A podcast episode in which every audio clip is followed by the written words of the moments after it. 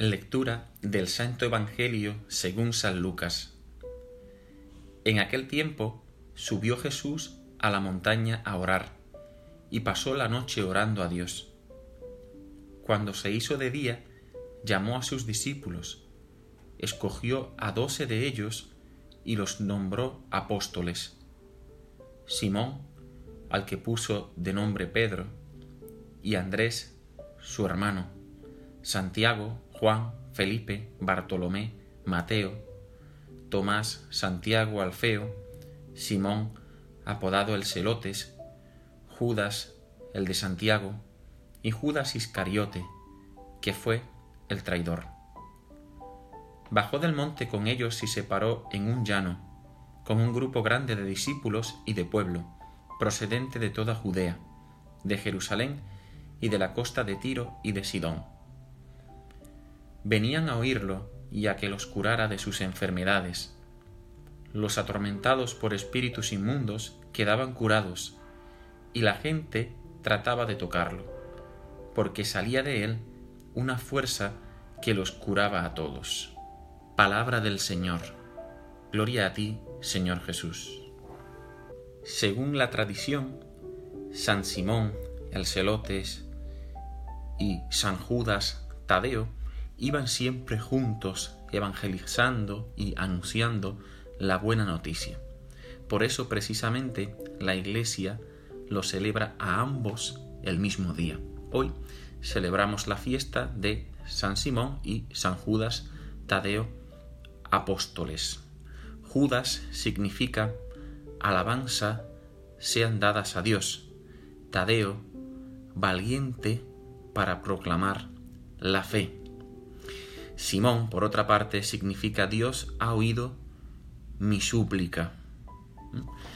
Eh, hoy celebramos esta gran fiesta y por eso nos alegramos y pedimos la intercesión de estos apóstoles que dieron su vida por Jesús y por el Evangelio. Judas además escribió una de las cartas apostólicas y la encontramos en el Nuevo Testamento. Por eso es normal que eh, en el día en que celebramos a estos dos apóstoles, la liturgia nos ofrezca este Evangelio que hemos escuchado hoy. Por una parte es eh, los acontecimientos, nos narra los acontecimientos precedentes al sermón de la llanura, o también conocido como el sermón de la montaña en la versión mateana. Y en estos acontecimientos previos Jesús elige a los doce apóstoles de entre el grupo de los discípulos que le seguían. Creo que conviene hacer pues esa distinción entre el discípulo y el apóstol. Normalmente estos dos conceptos se suelen utilizar de manera indistinta, pero sin embargo son diferentes. Apóstol significa enviado. Es por tanto alguien a quien Jesús elige para que de alguna manera prolongue su misión, le envía oficialmente. Eh, el discípulo, que procede de eh, el latín, la palabra concreta, significa estudiante o pupilo. No necesariamente conlleva ese matiz de ser enviado a anunciar o a evangelizar como si eh, entendemos que el apóstol es, digamos, ese pues enviado por excelencia, ¿no? Entonces, pues una cosa son los discípulos, había muchas personas que seguían a Jesús y que aprendían de él, y otra, los doce apóstoles elegidos por Jesús y cuyos nombres aparecen en este Evangelio que hemos leído hoy. Algunas ideas sobre este Evangelio. ¿no? La, la primera, nos dice el Evangelio que Jesús subió a la montaña a orar. La montaña es ese lugar por excelencia de encuentro con Dios. Jesús sube con mucha frecuencia a la montaña. Es algo que llama la atención a los discípulos.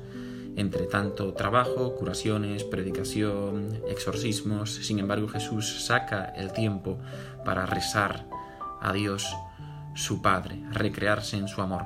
Y lo hace especialmente cuando tiene que tomar una decisión importante.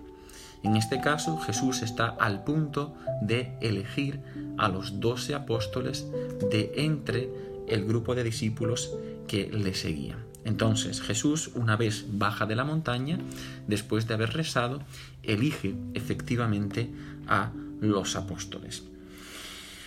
Como decía, en este Evangelio se nos ofrecen los doce nombres de los apóstoles. Son nombres tomados de la tradición judía, no son nombres extraños. Y tal vez podemos preguntarnos en esta reflexión, ¿qué nombres estamos poniendo a nuestros hijos? ¿Son nombres que de alguna manera hablan de nuestra fe, de la tradición cristiana, de lo que creemos? ¿Mm? Para el pueblo judío era muy importante el nombre que ponían a sus hijos, porque eh, de alguna manera por medio de ellos conservaban la tradición y además era una cuestión de identidad. Somos judíos, creemos en el Dios que se ha revelado y que nos ha elegido como pueblo. Pues ojalá nosotros también podamos de alguna manera manifestar con el nombre que ponemos a nuestros hijos que somos cristianos, que creemos en Jesús. Después de elegir a los apóstoles, Jesús baja al monte con ellos y había un grupo grande de personas. El Señor cura a los enfermos, hace exorcismos, predica. El Señor empieza a enseñarle a aquellos apóstoles en qué va a consistir su misión. Los apóstoles van a prolongar la misión de Jesús, que tiene que ver con predicar, anunciar el Evangelio, tiene que ver con sanar a los enfermos y también liberar a los oprimidos por el espíritu del mal. Los discípulos, los apóstoles, por tanto, están viendo a Jesús en acción y aprendiendo de él cómo ser apóstoles. Para terminar, decir que al final del Evangelio de hoy se nos dice que la gente trataba de tocar a Jesús porque de él salía una fuerza que los curaba a todos. De la carne humana de Cristo, ungida en el Jordán, en el bautismo del Señor, emana una fuerza sobrenatural, un poder divino que sana, que cura, que libera. Y aquellas personas estaban asombradas y contentas de ver cómo el Señor obraba en sus vidas y por eso querían acercarse a Él, tenerle muy cerca, tocar su carne.